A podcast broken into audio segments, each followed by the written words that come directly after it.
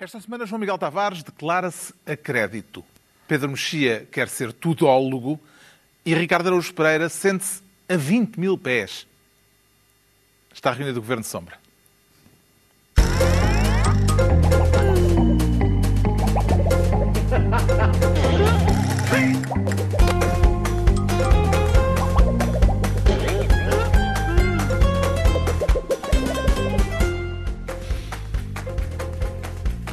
Ora viva, sejam bem-vindos no final de uma semana em que a região de Lisboa foi obrigada a dar um passo atrás no desconfinamento. Daqui a pouco avaliamos as imposições do governo na tentativa de controlar a pandemia com o país a três velocidades. Mas antes, a insólita homenagem de Bolsonaro aos mortos por Covid no Brasil. Nós queremos prestar uma homenagem aos, aos que se foram vítimas do coronavírus. Então, pedir para o Gilson que toque aí Ave Maria para a gente, Gilson.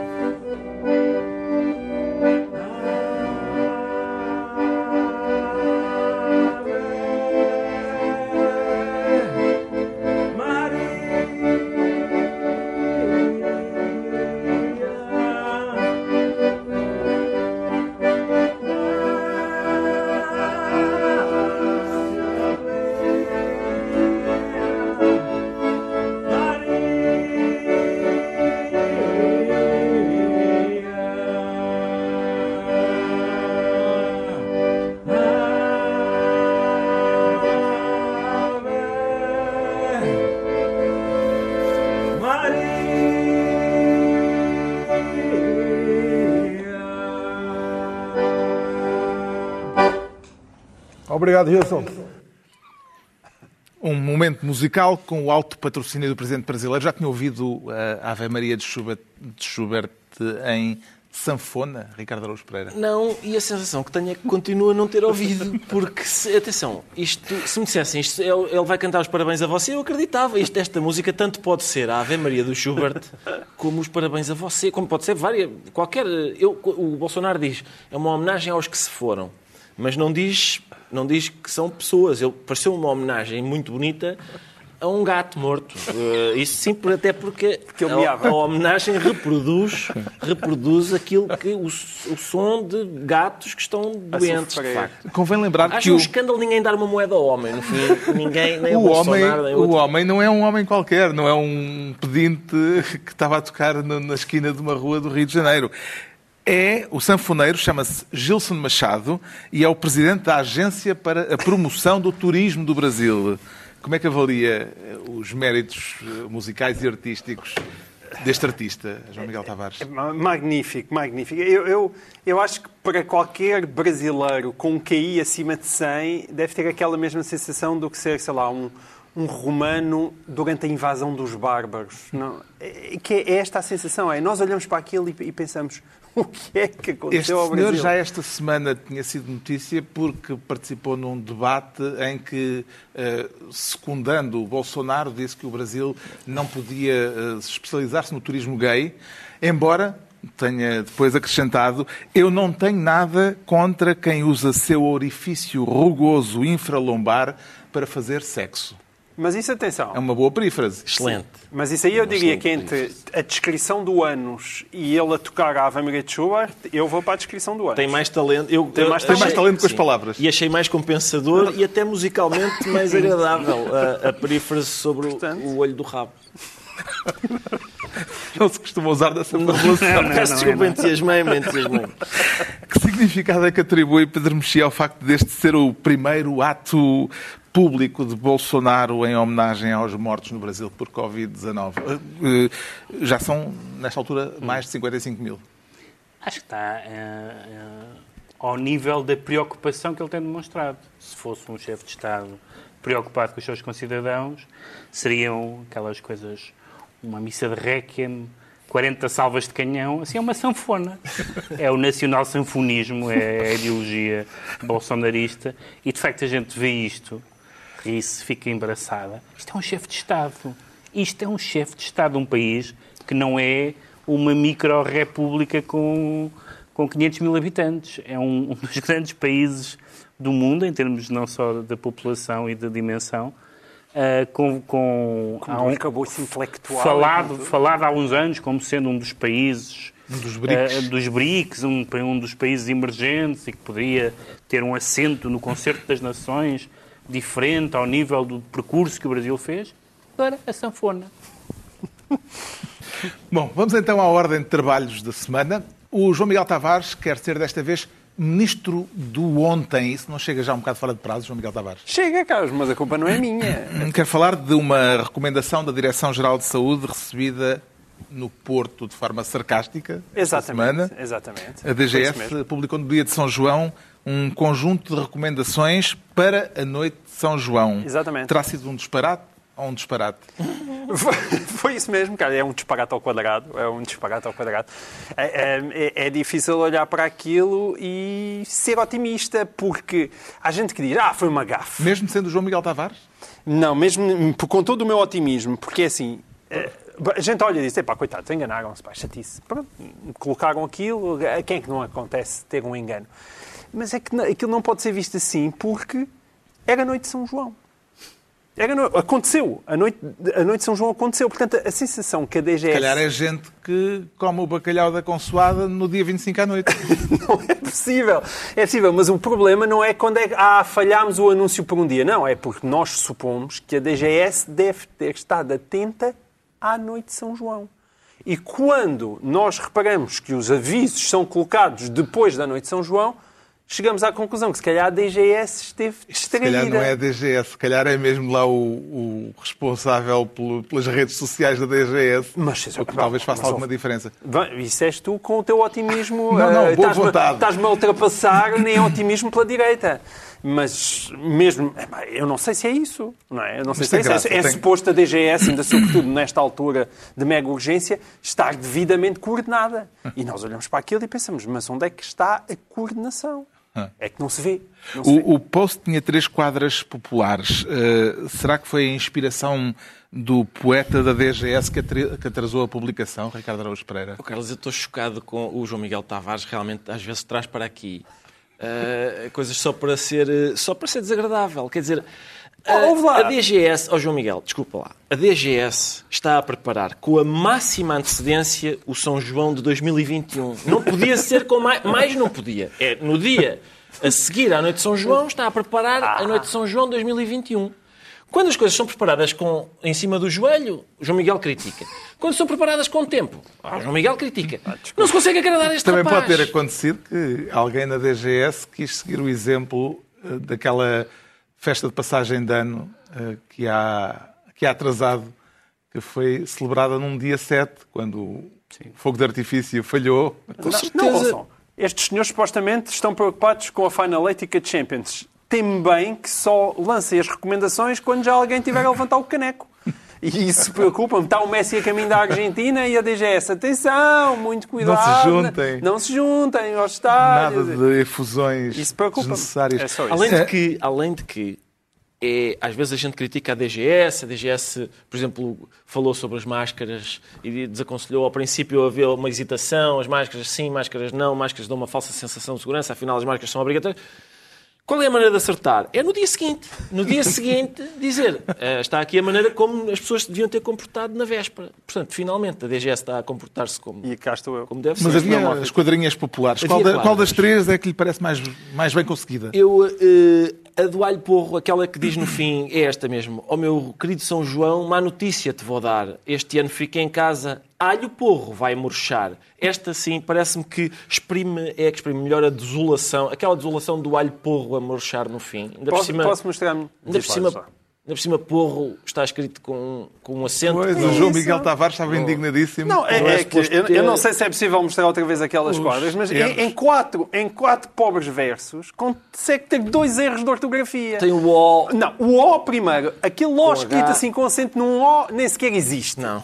Depois, OH é uma interjeição. E ali não é uma interjeição, é, é um, vocativo. É um Exatamente, é um vocativo. Oh, meu querido São João, está a chamar o São João. Portanto, não, não é, foi por terem é, atrasado oh, na São revisão. João. Não. Que... Oh, ficámos nós quando vimos estas quadras. Foi, oh, enganaram-se. E se é o Ocongar, provavelmente eles já estavam a antecipar qual seria a nossa reação. Foi de, oh, e ela disse, porra, não tem assim circunflexo no primeiro Não gol. tem nenhuma quadra para a troca, Ricardo? Oh, oh, Carlos, assim, uma quadrinha. eh, Para já isto devia ser desafio para o VAT, mas, é. e, ele não está aqui para, caladinho. e não para mim. Mas, Todas as eh, semanas anda a escrever sobre mas poesia. talvez uma coisa do género. eh, Guardamos o, o- o minha- Pedro Mexia para a poesia para, para a alta erudita. cultura, sim, isso é verdade. Vamos, vamos desperdiçar esta coisa, as coisas reais com o palhaço, não é? Coisas reais para o palhaço, tu, filé mignon para o, para o VAT. Ah, minha, ri- minha rica DGS dos conselhos sem igual. Diz-me agora o que fazer no passado carnaval. Talvez, talvez, esta, com um manjerico, atenção, se com- assim dito, não presta, mas com um Com manjeriquinho, manjerico não pode aparecer a PSP, se calhar parece- não é? Sim, pode não aparecer deixou a os PSP, não manjericos. deixou os manjericos e eram de papel, quanto mais um, quanto mais um assim. Vê este caso como um episódio anedótico ou retira dele alguma, algum tipo de ilações, Pedro Mexia? É possível que a DGS estivesse já preocupada com a organização da festa do Avante na Ilha do Pico. Eh, demasiado pequena para aquela festa. Quer dizer, há coisas que me preocupam mais do que, do que este erro. As, as coisas que, que, eh, que já foram ditas sobre máscaras, etc. O Primeiro-Ministro aparentemente irritou-se esta semana, quer dizer, irrita-se todas as semanas, mas esta semana foi notícia, eh, e dizendo que quer que falem com clareza. Ora bem, nós podemos achar Sim, é uma, que... é uma notícia da revista Visão, Sim. uma reportagem sobre o encontro no Infarmed, em que eh, António Costa eh, se terá queixado da falta de dados, eh, ou de dados pouco claros que lhe têm sido fornecidos para decidir. Mas, na verdade, essa é a história da pandemia. Nos momentos em que nós estávamos convencidos, por causa dos números, que estava a correr bem, e nos momentos em que estamos convencidos que está a correr mal, a verdade é que da, da DGS à OMS, eh, passando pelos vários especialistas de várias áreas, o que é, aliás, em parte natural, mudaram de opinião, viram as suas opiniões desmentidas pela realidade, disseram que não era bem assim, e alguns, há vários cientistas e es- especialistas nesta matéria, que dizem coisas do género. "Ah, eu acho que é assim, mas não, não, me- não me citem, não sigam o que eu estou a dizer. E isto é um problema óbvio porque isto é novo. Agora, estas há umas gafezinhas de conferência de imprensa e de comunicado que Mas são gafes. é que nos interessam aqui. não é? São gafes. Não, que são gafes, que são gafes, que são gafes divertidas. É, é divertido errar o dia de uma. Mas tem havido tanta incerteza quanto aos factos que acho que o alho porro não é. Não, é, Não está na primeira não linha. na Mas primeira pelo que percebi, o João Miguel Tavares vê este episódio como um episódio revelador. Eh, revelador de quê, João Miguel Tavares? Revelador da descoordenação que nós temos assistido com demasiada regularidade. E ainda por cima, é verdade que isto é novo, certo, mas a DGS já, já estamos com isto há mais de três meses. Convém já existir uma articulação que e nós OMS, que não as existe. coisas que a OMS diz e desdiz em conferência de imprensa. Eu, apesar de tudo, Deus. com a OMS, com a OMS a Máscaras, gente vai podendo bem. Transmissão, Agora, o papel. Meu Deus, não tem fim as coisas que a OMS nós já diz. vamos falar dos números e acho que nos números há alguns ataques ao governo que eu considero que serem injustos. Mas na questão da informação, não. E aquela da DGS tem andado muito confundida ao longo do tempo. E não é só a DGS. Eu acho que parte da irritação do António Costa passa por... É ele que se queixa, mas atenção, nós andamos a dizer isto aos portugueses porque é a informação que nos passam e agora estamos aqui a dizer que afinal a informação não está correta, nomeadamente a informação de a estes jovens agora Uhum. não ficam em casa, saem todos para as festarolas, ou então a outra informação mas não é só- de mas não é só isso. nós testamos, testamos, testamos, é evidente que apanhamos mais É uma casos. discussão muito e importante. quando se vai ver os números e depois descobre-se que não é assim. E isto é que não pode acontecer. Ó, João Miguel, é uma discussão, muito, é uma discussão muito importante. Essa, essa discussão é muito importante porque, como isto é uma questão técnica, dizer que aos técnicos é que cabe a parte de leão é, no fundo, chutar a bola para eles. E, portanto, evidentemente que o Primeiro-Ministro é quem vai ser responsabilizado. Não vai ser a DGS que vai ser responsabilizada. E, portanto, o Primeiro-Ministro se sente que, que, Que a informação tem, não é que a informação não é suficiente, isso é muito problemático. Objetivamente muito problemático. Também se pode dizer que é o contrário, que é a informação não é, não é inferior nem superior às outras informações. António Costa é que está, como algumas pessoas escreveram esta semana, a alijar responsabilidades preventivamente. Seja o que for, qualquer das duas é preocupante. Há esta questão dos jovens que eh, Sim. acabou por eh, ganhar uma dimensão eh, que depois, pelos vistos, as, as informações técnicas não, Não não, sustentam, não é? Eh, porque a questão é. Quer já entrar nesse tema? Podemos entrar já nesse tema. O, o, o, que é que é feito do milagre português anunciado em abril pelo Presidente da República, Ricardo Araújo Pereira? Realmente, o milagre português... Oh, Carlos, eu, eu, na qualidade de não crente, estou habituado a que, com alguma frequência, os milagres se revelem apenas uma coincidência muito estranha ou até em um logro. Às vezes até... Salpicos de óleo. mesmo, Mesmo o salpico Um logro, do- de sim. óleo na senhora Ah, mesmo o salpico, sim, salpico foi de miraculada no olho da pelo senhora que... Dom Nuno Álvares Pereira? Dom Nuno Álvares Mas Pereira, a pátria vários. começou com um milagre. Eu sei que começou, eu sei, eu sei bem, eu sei bem que sim. Mas, eh, Ainda mas é realmente, Eurico, mas realmente de vez em quando, de vez em quando a gente descobre que os milagres não são bem. Eu acho que o problema deste milagre é capaz de ser o qualificativo português. O milagre português faz sentido É que ao um- fim de é dois um- meses já não É funciona. um oxímoron. Sim, milagre português. Claro que dura dois meses e depois. O milagre depois era bom, mas- Avaria-se, sim. É a mesma coisa que dizer: vi uma nave espacial. Ah, pá, conta-me. Vi uma nave espacial portuguesa. Ah, a princípio era lixo, era, não sei. É, não é? é entulho que voa. O cara está a falar do, É do nosso satélite. Sucata, sim, exato. Esse. Quando tu acrescentas português, é uma coisa, em princípio, baixam, baixam os patamares. Mas os, os jovens querem abordar a questão de- do problema ser estrutural ou ter a ver com as, com, com- as festas. Estou com receio de abordar, eh, Então. Carlos, porque só, só por uma razão é que, é, como é o tema seguinte, estou com receio de abordar. Ah, pois é. Estávamos a saltar aqui um é tema. Eu Acontece a todos Nós estávamos fazer aqui- lápis, Sim, sim, cometer Nós estávamos aqui a dizer, porque geralmente o moderador irrita-se imenso connosco Sim, quando sim, nós não sim. cumprimos os Mas tempos. agora isto é mostrar as andamos costuras aqui- do, as costuras andamos do aqui a trabalho. passar bolas, andamos Atenção, aqui a mandar indiretas. dizer, realmente esta instituição que comete lapsos, Andamos aqui a dizer, mas Mas eu já não queres sou uma instituição, tu és uma instituição. Tens a certeza? Ao meu Carlos Vaz Marques do guião Não, mas, irrepreensível. então ainda vamos ao Conselho de Ministros, que decidiu, entretanto, eh, Que ajuntamentos de mais 10 pessoas. não, não. tá, tá, eh, os ajuntamentos de, de- de mais 10 pessoas na área de Lisboa eh, e, e em 19 freguesias mais de 5 pessoas incorrem no crime de desobediência e o Governo mandou fechar o comércio a partir das 8 da noite. Acompanha aqueles que consideram que o Governo está a abusar das suas competências, Pedro Mexia, uma vez que já não estamos no estado de emergência. Eu li os argumentos dos constitucionalistas e pareceram-me verosímeis. E, de facto, a alternativa disto ser uma, ser uma decisão da Assembleia da República, não do Governo, era, seria um bocadinho mais tranquilizadora. A verdade é que não se pode voltar atrás sem voltar atrás. Isto é, sem voltar ao regime que já tivemos. Parece, mais uma vez, não se trata de eu temer os abusos deste Governo em particular, mas trata-se de uma matéria em que todos os avanços, ou neste caso os recuos, têm que ser o mais cautelosos possíveis, porque há um precedente. E, sobretudo, ancorados eh, na lei, não é? que não suscitem depois querelas judiciais, Sim, eventualmente. claro, e, e- e que uma das vantagens, aliás, na, na- na altura, quando, quando houve o Mas o estado, Primeiro-Ministro é jurista, portanto. estado- o estado da emergência, aliás, falava-se nisso por causa Mas o Mexia justamente... também. Não sou nada jurista. Então, o Primeiro-Ministro também não. Sou um jurista acidental, como motorista. Como o Primeiro-Ministro. Eh, o, o estado de emergência, uma das razões pelas quais o estado de emergência foi necessário foi para evitar que eh, houvesse questões judiciais de, de particulares que pudessem e portanto não sei, não sei qual, não sei qual é o grau de Mas na preocupa- comunidade de juristas, neste momento, há esse debate a correr. E eu quem- acho que em, ma- em matérias de eh, abuso ou de, ou de restrição abusiva de liberdade, de das liberdades, mais vale ser cauteloso. É, é uma posição de princípio genérica, acho eu. É uma posição, uma posição existencial do É Pedro uma Mexia. posição, sim, sim. Entregamos ao João Miguel Tavares a pasta de Ministro do ontem. Quanto ao Ricardo Araújo Pereira, quer ser desta vez Ministro do não é bem assim. E o que é que não é bem assim, Ricardo Araújo Desta Pereira? vez e agora sim. Agora sim, E- falemos, e agora então. sim. Eu há pouco não pude. Viram que eu estava a ensaiar já uma quadra Não, igual à da, GE, da DGS, que era ao meu Rico Carlos Vaz Marques, do guião irrepreensível. A antecipar assim os temas, traz fundido um fusível. Ah, não está má também. Não, assim, não está má. Quando, quando a comédia de falhar, já sabes que Não, já tens sei. uma- É, És sei um que- jogral. Tens um emprego sazonal, Sim, sim, sim. Um mas... jogral. O António Leixo das Laveiras. É aí que, é aí que estará a minha. Sim. Bom, ah, Portugal tem neste momento, entre 27 países europeus, o RT mais alto.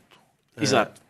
São números problemáticos e depois há, há aqui uma, há aqui uma questão que é a seguinte, que é o facto de porque é que não é bem assim? Porque após uma reunião entre responsáveis políticos e especialistas, os especialistas disseram aos responsáveis políticos não é bem assim, por várias vezes. Por exemplo, os responsáveis políticos disseram, bom, claro, os casos de contágio estão a aumentar, o que se deve ao facto de sermos o, dos países que mais testam. E os especialistas disseram, calma, de facto somos dos países que mais testam, mas o rácio entre o número de testes e o número de contágios continua, mesmo esse continua a ser muito elevado. Portanto, primeiro não é bem assim. O segundo não é bem assim é a questão, um outro responsável político disse, pois isto os jovens, atenção aí, jovens, cuidado, jovens, pensem nos vossos pais e, e avós, e os especialistas... Beberem cervejas em áreas de serviço. Sim, e os especialistas voltaram a dizer não é bem assim, porque o que se passa uh, é que o, o problema é mais da coabitação e do contexto laboral e não do contexto social em que se incluiriam essas festas e do de jovens. de transporte e o, Pois, público. E o, ora está, é isso faz parte do contexto laboral. E o problema é que aí já não é um problema de faixa etária, é um problema de, de quem não fornece mais transportes e alternativas, por exemplo, para linhas saturadas como a de Sintra-Lisboa, e aí já não são bem jovens, são senhores de meia idade que, ainda por cima, têm, têm cargos eh, de decisão.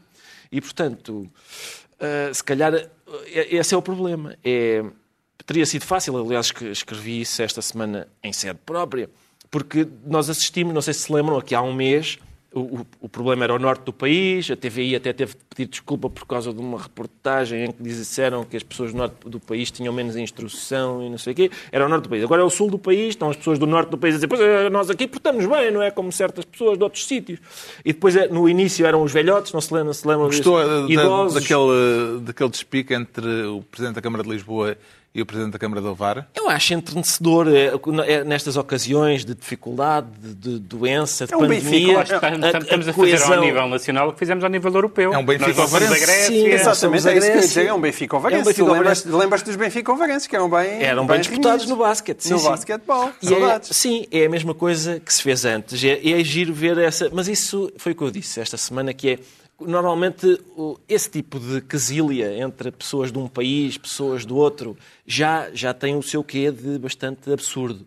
Agora, pessoas do mesmo país, que ainda por cima têm a, a extensão que o nosso tem, estarem a dizer, pois as pessoas desta freguesia são burras, na minha freguesia é que somos bons. E depois é, e a, e a, história da. Os idosos, primeiro eram os idosos. Os idosos andam na rua, eles até gozam com os jornalistas que os mandam para casa e com a polícia. Agora são os jovens. Os jovens andam na rua, vão beber para, para a bomba de gasolina. E portanto, eu felizmente, como sou de uma pessoa de meia idade, Uh, é um dos culpados. Não sou, não Por não haver transporte. Nem sou jovem, nem sou. Não, não, mas eu nem sou jovem, nem sou idoso ainda. Uh, portanto, estou ótimo. E além disso, quando as pessoas do Norte tinham mais doenças, eu nasci em Lisboa e agora que é aqui no Sul, a minha família é do Norte. Por isso a mim ninguém me apanha. Estou sempre houve, salvo. Houve desconfinamento a mais, Pedro Mexia?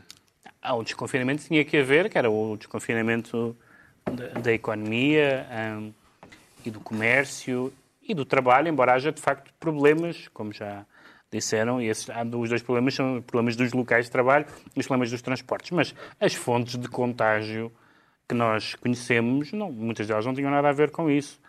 Desde o ski, logo no princípio disto, até às festas clandestinas, até aos lares, que não se trata, quer dizer, há, há pessoas que estão a trabalhar, mas os, as pessoas que lá estão não, não, não é um local de trabalho. Portanto, há, há, muitos, há muitos outros há muitas outras aglomerações de pessoas, aglomerações constantes, aglomerações esporádicas, onde nós temos a certeza, claro, que os jovens estão muito nas vistas. Primeiro, estavam muito fartinhos de estar em casa e dão muito nas vistas. A gente passa pela rua e vê aos magotes. E a malta que socializa. Aborrecem quem já não é jovem, porque temos inveja da juventude. Acontece também. Estás com inveja da juventude? Então não tenho, é da juventude. mas está tudo bem. Está, está, está. Ah, pronto, está bem. Por enquanto está, mas, mas não gostavas de ter eh, não. Menos, não, menos não, 20 aninhos. Não, nem pensar. Não, mas sabendo o que sabes agora. Mas tinhas menos 20 aninhos. Sabendo o que sei agora, vivia, vivia angustiado. Tinhas, tinhas um fígado em melhores condições. O meu fígado está porra. Está bom. Isto é um bom momento de televisão em todo o caso. o, o, Ricardo está com pena de não poder participar no Botelhão. Em Botelhões, sim, com certeza. É, é a tua cara, aliás. É. O facto do Presidente da República ter insistido esta semana na ideia de que os números da pandemia em Portugal são números rigorosos e verdadeiros, e ele já o tinha dito anteriormente, esta semana voltou a dizê-lo, Isto poderá ser lido, João Miguel Tavares, como uma insinuação de que há outros países que estão a manipular os indicadores para ficarem bem na fotografia? Num momento em que há grande competição pelo mercado turístico. eh, É assim, quando tu usas a expressão manipular indicadores, a primeira país que me vai à memória não é nem a Suécia nem a Dinamarca. E, portanto, no campeonato da, man- da manipulação dos números é muito esquisito Portugal estar a olhar lá para fora e dizer "Ah, estes sacanas estão a fazer isto só para ficarem com os aviões, com os charters de chineses. Isso parece-me bastante ridículo. Se o campeonato for da propaganda, eu acho que nós temos falta de competitividade em imenso sítio, imensa coisa, mas não na propaganda. Nós na propaganda somos muito competitivos, aliás, como se vê, a facilidade com que são nós os números ganhamos eventos e internacionais. fazer eh, mais testes ou menos testes, eh, pôr ou não pôr eh, à mostra as- os números que. Eu, eu- mas como já explicou ali o senhor Dr. Pereira, e bem, quando os números, eh, quando se vão analisar, sim, é verdade que nós testamos muito, mas depois é fácil fazer um rácio que é quantos casos aparecem por número de testes. Ora, se nesse rácio nós estamos elevados, significa que nós estamos a ter mais contaminação do que hoje em dia a maior parte da Europa. Ah, eu acho que há aqui dois pontos Mas que a que minha, ser a minha pergunta não era sobre a substância da questão, era sobre a interpretação a dar às palavras do Presidente da República. Quer dizer, ele eh, estará a sugerir que há essa eh, possibilidade de manipulação de números noutros países? Mas, mas, Em, tal- Espanha, em Espanha, isso é uma discussão que tem sido tida todos os dias nos jornais e no Parlamento. A oposição e muitos jornais acusam o governo espanhol de mentir nos números. Isso não é novo. Há várias dúvidas sobre, eh, sobre o- o- as taxas da Grécia, que ainda por cima tem uma, uma tradição recente de mentir em números. Eu não sei. No, no- no caso da Espanha, acho que já sabemos o suficiente para perceber que aqueles números são um bocadinho martelados. Portanto, não é um assunto absurdo. E estamos a- a num mim os números são- mundo competitivo. Isso sim, se Pois, está bem, estamos, isso é eu outra- consigo perceber isso, está bem, mas tu por lá estás num mundo competitivo. Isso significa o quê? Que neste momento queres atrair montanhas turistas para Portugal? Mas e depois com aqueles números as pessoas dizem não, se calhar não, que não é muito boa ideia. A mim os números que realmente me preocupam são os números de pessoas internadas e nos cuidados intensivos. E esses números desceram e, entretanto, estabilizaram. Sim. Enquanto aquilo continuar assim, eu não estou excessivamente preocupado. Esse, esse é um problema, muitas vezes, que as pessoas, as pessoas todas supostamente internalizaram, eh, internalizaram. Nós perguntamos, olha, e o Covid? E as pessoas digam, não, o Covid depois vai estar entre nós até se encontrar uma vacina ou então até encontrar a imunidade de grupo. Mas e depois, apesar destas palavras lhes saírem pela boca, parece que não acreditam nelas. Mas o problema não é Se é para estar entre nós, aquilo é para ser gerido. Enquanto se conseguir gerir, eu não percebo sequer qual é a grande gravidade. Claro que os surtos têm que ser controlados para depois não haver um descalabro do SNS. Mas enquanto aquela ocupação dos cuidados intensivos e das, e das camas continuar assim, isso não é dramático. Isso não é dramático. É dramático, muitas vezes, as más explicações do governo. E há outra coisa que é o dramatismo, que é quando nós olhamos para o mapa, que era aquilo que o Ricardo estava a dizer, mas não o disse com estas palavras. O mapa das infecções da Grande Lisboa é um mapa da pobreza. Sim. E esse é que é o ponto essencial. Exato, é o. Mas outra mapa das infecções é o mapa da pobreza. Começou nas estâncias de ski, mas acabou no bairro da Jamaica. Porque é sempre assim que funciona. E isso, isso sim é que nos deve preocupar. Peço desculpa, Não, Soutor. não, não, é só para dizer isto. É que há outra, coisa, há outra coisa problemática, que é, de repente, por causa de uns números que podem ou não ser números indicativos, por causa de uma percepção pública, nós passámos todos de, num dia, dizermos e conversarmos com os amigos e com a família no café está a correr bem, para no dia seguinte isto está a correr mal, que é Portugal eh, e na nutshell. A ciclotimia, eh, não eh, que é de repente, e nós não sabemos sequer se isto é verdade. Passámos do milagre ao Nós desespero. não, nem sequer sabemos se isto é verdade. Ou seja, não, não sabíamos, não sabemos se havia razões para tanto otimismo e também algumas das razões. Eu comecei logo a ouvir essa história. Os jovens, pronto, os jovens estão- vão estragar com, vão arrebentar com isto tudo. E depois, afinal, se calhar não é os jovens, o problema não é os jovens. E o problema é mais, se calhar, as bolsas de pobreza. Mas isto é um jogo de e abre e a- fecha. Mas tem que ser assim. Tem que se tentar ir abrindo ao máximo. Se os números começam a subir, ok, não se pode abrir tanto. Mas E é não assim tirar que ser. conclusões genéricas Não, se está a correr não e nem entrar em pânico, também não acho que, por enquanto, nada justifica isso. O Ricardo Araújo Pereira fica então ministro do Não é bem assim. Agora é a vez do Pedro Mexia se tornar ministro rotundo. Há, nessa, há nisso alguma alusão implícita ao perímetro abdominal de alguém, Pedro Mexia? Epá, não é um tema que eu usasse, como, como imaginas, como arma de arremesso. Foi buscar o mas- adjetivo a uma entrevista mas- ao secretário-geral Sim. comunista Jerónimo de Sousa a propósito da festa do Avante, em é- que ele eh, diz que não seria muito Quando lhe, quando lhe perguntam se, se quer dizer que, que vai haver. eh, Festa do mas Avante? Sempre vai haver festa do Avante. Não seria Não tão seria. rotundo. Ah, ora bem, o que é que. Os comunistas mantêm a festa agendada, mas Agendada. sem cartazes, eh, sem Não há cartazes. muito, e reservando uma decisão final para agosto. Ora bem, ah, na verdade, o que há uma coisa que praticamente toda a gente está de acordo é que mega concentrações de pessoas Sim.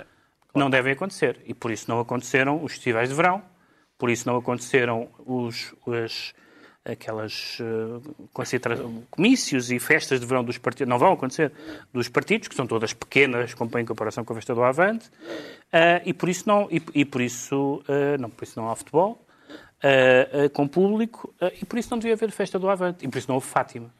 E isto, para mim, é E absolutamente... mesmo assim houve infectados em Fátima. Mesmo assim houve afetados em Fátima. Portanto, isto para mim é pacífico e, ao contrário, houve pequenas, houve teatro e houve pequenos concertos, etc. Mas as mega, eh, mega ajuntamentos, isto é uma coisa sensata. Que as pessoas ponham católicos versus comunistas versus a Lana, Del Rey, não faz muito sentido. É mega ajuntamentos de pessoas. E, o- e estas declarações, o, Partido Comunista até agora tinha reagido como reage sempre, que é a nós ninguém nos proíbe nada porque já fomos eh, proibidos durante muitas décadas e nós sabemos muito bem, somos um partido responsável, que aliás é verdade, do ponto de vista organizativo, toda a gente sabe isso. Nesta, desta vez, o, o Jerónimo de Sousa foi mais sensato. Cauteloso. Não é a única vez, o Partido Comunista tem muitos momentos em que é um partido bastante sensato. Foi sensato no Parlamento sobre aquela ideia do cartão do cidadão, é sensato no acordo ortográfico. É um partido que tem muitas vezes uma voz sensata e eu espero que estas declarações de Jerónimo de Sousa sejam de sensatez. Como é que interpreta as hesitações dos comunistas a este respeito, Ricardo Araújo São naturais porque, porque de facto, é, é perigoso eh, enfim, realizar eventos que promovam ajuntamentos, pelo menos sem, sem regras, digamos, novas, adicionais. Por outro lado, também eh, me parece que começa a ser perigoso ficar em casa. Eu acho que isto está a mexer com a cabeça das pessoas e esta semana houve um. Oh, isto se calhar é um bocadinho off-topic, mas esta semana houve um incidente que foi um- um- uma série de desenhos animados na RTP2 que falava da vida de uma senhora, uma ativista Francesa. eh, sim, que era. eh, ela era lésbica, por isso a certa altura ela dá um beijinho na sua namorada e também tem umas declarações porque ela era uma, era uma ativista hum, para- pela despenalização do aborto e isso gerou, portanto, o, beijo, é- houve dois, um, um conjunto de segmentos de reta e linhas curvas que beijou outro conjunto de segmentos, um desenho beijou outro desenho e isso deu cabo da, da paciência Quando de algumas acabares, pessoas. explica-me a ligação entre os temas que me está a Não, escapar. é, se não te preocupes, não te preocupes. escapar É só porque, é só mas- porque o confinamento, acho, eu na altura, sempre que alguém, sempre que alguém se insurge contra eh, o dois bonecos que se beijam, e, e infelizmente não é assim tão raro, há almas, almas eh, de vários quadrantes, sempre ah, vai-se mostrar isto às, às crianças, há alminhas muito boas, e o que eu sugiro é eh, fazer des- uns desenhos animados, não sobre esta senhora, realmente, isto não, isto não para as crianças não, mas da Bíblia. Fazer desenhos animados da Bíblia, coisa decente e de bons costumes. Por exemplo, Gênesis 1931, o momento em que as filhas de Ló embebedam o pai e engravidam dele. Por exemplo, esse. Fazer um... Ou Samuel 1825. Aquele episódio em que Saul exige a, a David 100 prepúcios de filisteus para ele casar com a sua filha e David, para mostrar que é mesmo valoroso, recolhe 200 prepúcios. Se um artista me desenhar 200 É uma prepúcios... sambarca prepúcio. 200 prepúcios para nós mostrarmos às crianças na RTP2, eu acho que fica tudo em paz, temos a Bíblia ali eh, e tudo em Isso é ordem. porque a senhora era e eu, comunista. pessoalmente, eu gostava de ver um desenho de 200 prepúcios. Certo, Devo mas tu agora não vais acabar aí, não é? Eu quero ver toda a tua genialidade de comentador. Voltar ao tema. Com certeza. Sim, Voltar ao agora tema, vais, não é? agora Tens que- vais ligar isso à festa do aproveitar o prepúcio Não ficou claro. para dar um, nó- não ficou um, claro. um lacinho. dar um lacinho no prepúcio Dar é um lacinho não. num prepúcio. O que, eu disse, o que eu disse foi que realmente compreende-se a indecisão dos comunistas porque, por um lado, é perigoso reunir não é? grandes eventos, por outro, está a fazer mal à cabeça das pessoas ficar confinado logo RTP2. Mas agora fiquei Onde é que- desiludido. Eu fiquei desiludido. Então não é óbvio, Fiquei não é desiludido. óbvio a Não, achei, ligação. achei que havia Mas uma voltando ligação ao mais tema, clara entre o prepúcio e a festa do. Jerónimo de Sousa, aquela frase que o Pedro Mexia citou, eh, foi de uma entrevista ao público, eh, onde Jerónimo de Sousa disse esta, esta outra frase: Não vejo a curto prazo uma possível crise política. Eh, Pode-se concluir daqui, João Miguel Tavares, que o orçamento para 2021 tem viabilização garantida? Isso por parte dos comunistas? Isso teria certamente, nem só pela parte dos comunistas, mas também se calhar pela parte dos sociais-democratas com alguma abstenção. Agora, esta frase é uma frase muito significativa, porque o que me parece a mim cada vez mais claro, isso nota-se não só no PCP, mas também no Bloco, é que o Covid provocou o distanciamento social entre os portugueses e a aproximação política entre a esquerda porque eles estavam todos a preparar-se para um chega para lá e agora estão todos a preparar-se para um anda cá. É? E isso é significativo. Aliás, António Costa já, já, já, já andou a, e foi bastante claro a dizer que ia outra vez conversar com o Bloco, com o PCP, porque queria, e, e eu percebo porque é que ele quer, porque aquilo que aí vem é o contrário do que o Jerónimo de Sousa aqui disse, que é o que aí vem é uma crise política séria, tem, tem, porque vem uma crise brutal. E é muito engraçado a esquerda unir-se isso. Pô, António Costa, porque evidentemente quer, que não, não quer os sindicatos uh, comunistas no meio da rua, e eu acho que porque a esquerda prefere o António Costa lá do que correr o risco de, de repente ver uma, uma direita galvanizada e o nosso amigo Ventura a comer-lhe a comer votos no, no Alentejo. E, e, e não só.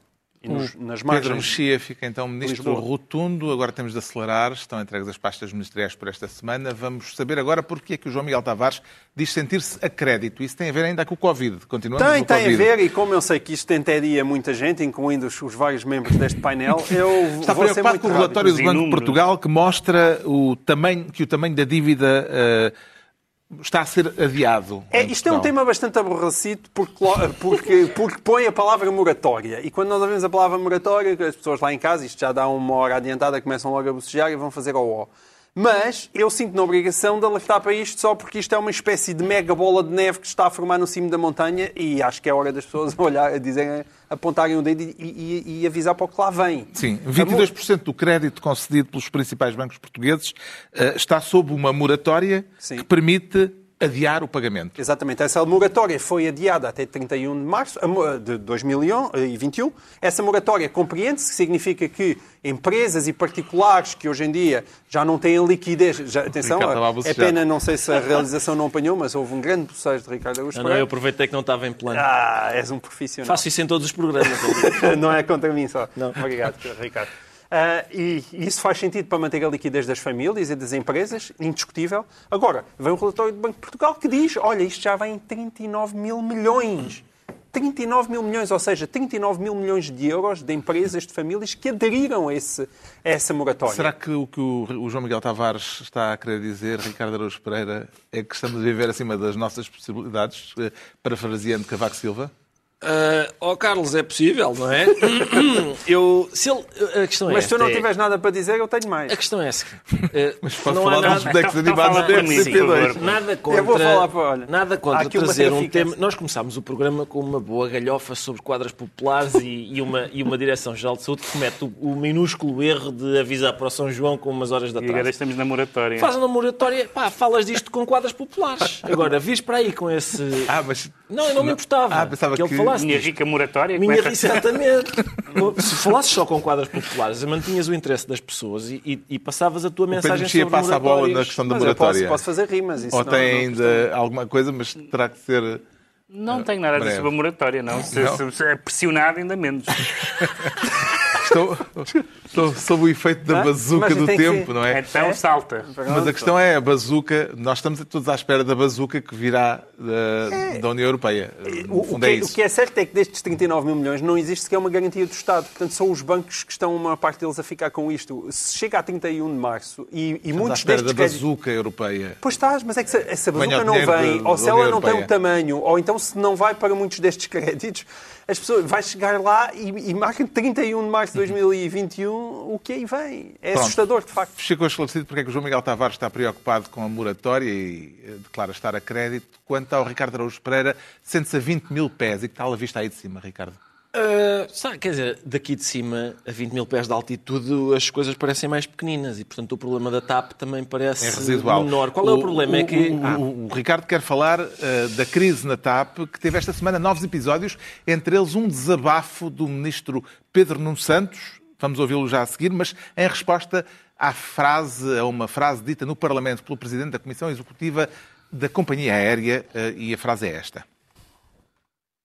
A comissão executiva está de portas abertas para ter um membro da comissão executiva do indicado pelo Estado. Não tem problema nenhum com isso. Acho que isso é muito produtivo.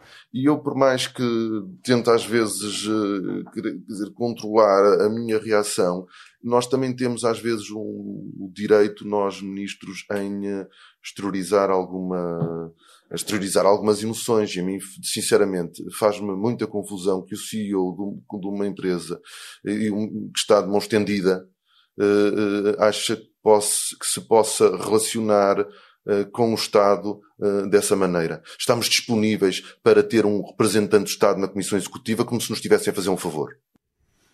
Pedro Nuno Santos a confessar que nem sempre lhe é fácil conter-se. Entende as dificuldades do Ministro neste contexto, Ricardo Araújo Pereira? Eu, quer dizer, eu. Uh, uh, lá está, a 20 mil pés de altitude, entendo as dificuldades de muita gente com o problema da TAP, mas a 20, o, que, o, que me, o que me espanta mais aqui a 20 mil pés de altitude é olhar à volta e ver mais alguns abutres que também estão à espera das carcaças da TAP. Uh, tudo isso é bastante preocupante, não é? Uh, é uh, portanto, há os problemas lá de baixo, uh, há os, os milhares de milhões que, pelos vistos, são necessários, e depois há ainda os abutres a sobrevoar o problema e prontos para ficar com o que sobrar. Como é que vê a exposição? E, no meio disto tudo estão vários trabalhadores da TAP. Como é que vê a Entre os quais se contavam há uns anos, dois que eu conheço. Pronto, a progenitura. E que tinham filhos para alimentar. Como é que vê a exposição dos estados de, de estados de alma por parte de membros do governo, Pedro Mexia? Como não, não tenho nada contra os estados de alma, mas há, há um estado de alma favorito na política e no PS também, que é, que é, que é o agarrem-se não vão a eles, é, que é muito popular. Atenção, quando, quando tínhamos Sócrates na versão animal feroz, eu lembro-me de que havia muitas pessoas de direita que eu conhecia que diziam não gosto muito das ideias dele, mas, mas aquela... Uau! Faziam mesmo assim. Uh, e pronto, há pessoas que valorizam muito isso. E essas é mesmas pessoas valorizam muito isso. O Pedro Nuno Santos e outras. Então não, não será a coisa que eu mais valorizo na política. Acho uma coisa que é de Jota, é, é bom para uma Jota, eh, que ele tem experiência, não é o que ele valoriza. Acho que ele até tem alguma razão em algumas coisas que disse, sobretudo em relação a um certo desplante de algumas declarações, mas não sou um de quem fã. está de mão estendida, disse ele. Mas não sou um fã do estilo, confesso. Uh, Há, entretanto, a juntar a isto versões divergentes sobre o plano para ajudar a TAP. O ministro Pedro Nuno Santos garantiu que esse plano foi imposto por Bruxelas. A Comissão Europeia uh, desmente o ministro, diz que a questão é anterior ao Covid. Como é que entende esta discrepância, João Miguel Tavares? Ah, entendo essa discrepância dentro daquela lógica que eu conheço muito bem lá de minha casa, que é, oh mãe, não fui eu, foi ele. É isso. E como tu estás com, com muita pressa, eu resumo o problema da, da TAP em três pontos. O ponto um é, ninguém quer acabar com a TAP. O ponto 2, ninguém sabe o que fazer à TAP. E o ponto 3 é, ninguém quer ficar com a responsabilidade do que acontecer à TAP. E quando se junta ao ponto 1, um, ponto 2 e ponto 3, é a complicação que nós estamos todos a ver. Todos a ver e não vai ser fácil sair daqui. Já sabemos, eh, portanto, porque é que o Ricardo Araújo Pereira se senta a 20 mil pés eh, de altitude está na altura dos livros e eu quero assinalar esta semana a publicação, acaba de chegar às livrarias, de uma nova tradução de um dos livros centrais no cânon literário ocidental, a Eneida, de Virgílio, traduzida pelo professor Carlos Ascenso André, da Universidade de Coimbra. A Eneida é um poema épico que serviu de modelo, por exemplo, por exemplo para os Lusíadas eh, de Camões, com a particularidade de apresentar o herói, o troiano Enéas, eh, e sendo troiano era um derrotado, eh, como fundador de Roma.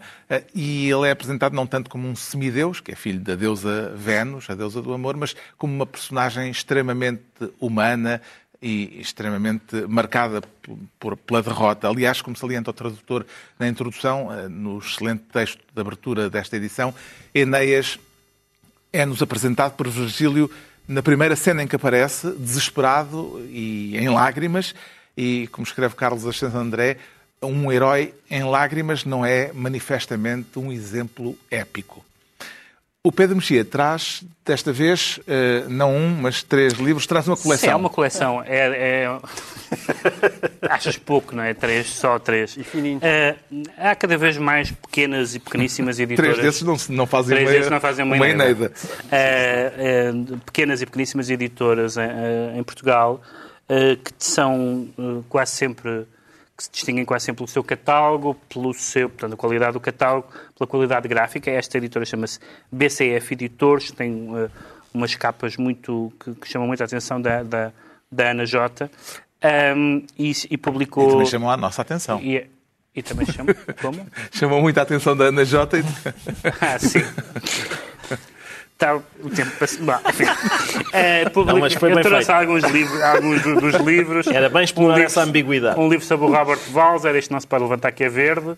É, as cartas do Hoffman Stahl e o livro sobre o Robert Walzer. E este que se chama, é, este que está levantado, que se chama As Peças que Faltam, da Henri Lefebvre, que é, verdadeiramente, é uma lista. É um livro muito pequenino sobre uh, obras de arte, não só obras de arte, mas sobretudo obras de arte que existiram ou chegaram ou estavam para existir e hoje já não existem livros que estavam em projetos e que não foram escritos, quadros que foram queimados, manuscritos desaparecidos, obras destruídas, e então é uma espécie de grande litania melancólica das, das peças que faltam e que, além de tudo o que nós já sabemos das Ineidas e tudo mais, a, a, nossa paleta cultural ainda seria muito maior se todas essas coisas não, não tivessem desaparecido. É um livro original que só uma pequena editora uhum. uh, podia uhum. hoje editar e, e, e eu queria chamar a atenção para, para esta editora. O João Miguel Tavares continua à volta da pandemia. Sim, este continua à volta da pandemia é curioso porque nota-se muito na edição, eh, compreende-se é, que os livros estejam a surgir, mas de facto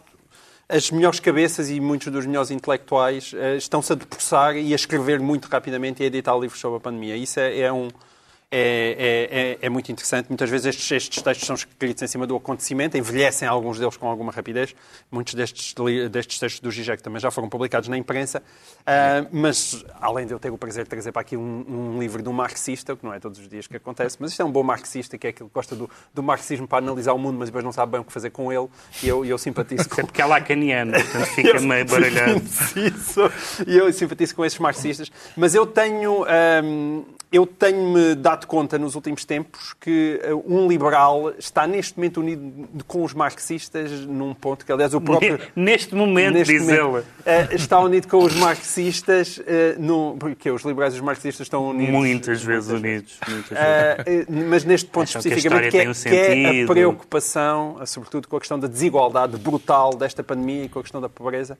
E, portanto, é um livro que eu acho que vale muito a pena ser lido. O Ricardo Araújo Pereira traz um livro uh, de um autor brasileiro que foi notícia esta semana. Exatamente. É foi notícia isso. contra a vontade dele. E, exato. Portanto, em primeiro lugar, temos o livro que se chama Descobri que Estava Morto, um livro do João Paulo Cuenca, uma história, digamos, de contornos kafkianos sobre um homem que é notificado pela polícia. É uma edição brasileira, não sei se já é. foi publicada em Portugal pois ou não. Pois é, é, se calhar é, é, não sei. Não, Também não faço é ideia. Uh, um homem que foi notificado, que é notificado pela polícia de que está morto um, e o que, é que, o que, é que, aconteceu a João Paulo Cuenca? A, a, a, razão pela qual eu trouxe o livro é também uma homenagem, porque João Paulo Cuenca esta semana resolveu, no seu Twitter pessoal, diga-se, resolveu fazer uma paródia com a conhecida frase clássica, uh, que também, enfim, atribuída a Diderot também porque ele a reformulou, mas é uma frase de Jean Méliès que diz, a frase dizia, o homem só será livre quando o último rei for enforcado nas tripas do último padre. E e o que é que acontece? Uh, o João Paulo Cuenca fez uma paródia dessa frase e escreveu o brasileiro só será livre quando o último Bolsonaro for enforcado nas tripas do último pastor da Iurde. Um, a, a, DW, a Deutsche Welle, que é um, um site noticioso em que ele escrevia crónicas, despediu o João Paulo Cuenca por causa desse, dessa frase que ele escreveu no seu Twitter pessoal, recordo. Um, e dizendo que a frase não espelhava os valores da Deutsche Welle, portanto, os valores da Deutsche Welle, pelos vistos, são uh, contra sátira, contra paródia de frases uh, clássicas. Um, isso é, é, muito curioso porque é o costume. A, a, a, frase foi considerada discurso de ódio e incitação à violência. O que é a incitação à violência é absurdo. Ninguém como sabem, ainda ninguém eh, enforcou Bolsonaros com tripas de padres da Iurde. Continua a não acontecer. E depois eh, o discurso de ódio é o problema da definição de discurso de ódio, que para uma pessoa eh, pode ser uma coisa, para outra pode ser uma glosa paródica de uma frase clássica. O, o Ricardo trouxe a edição brasileira da Tusquets, mas há uma edição portuguesa, já confirmei, da Caminho. Portanto, o livro também está disponível em Portugal. E assim está concluída mais uma reunião semanal, dois oito dias, à mesma hora, novo Governo Sombra. Pedro Mexia, João Miguel Tavares e Ricardo Araújo Pereira.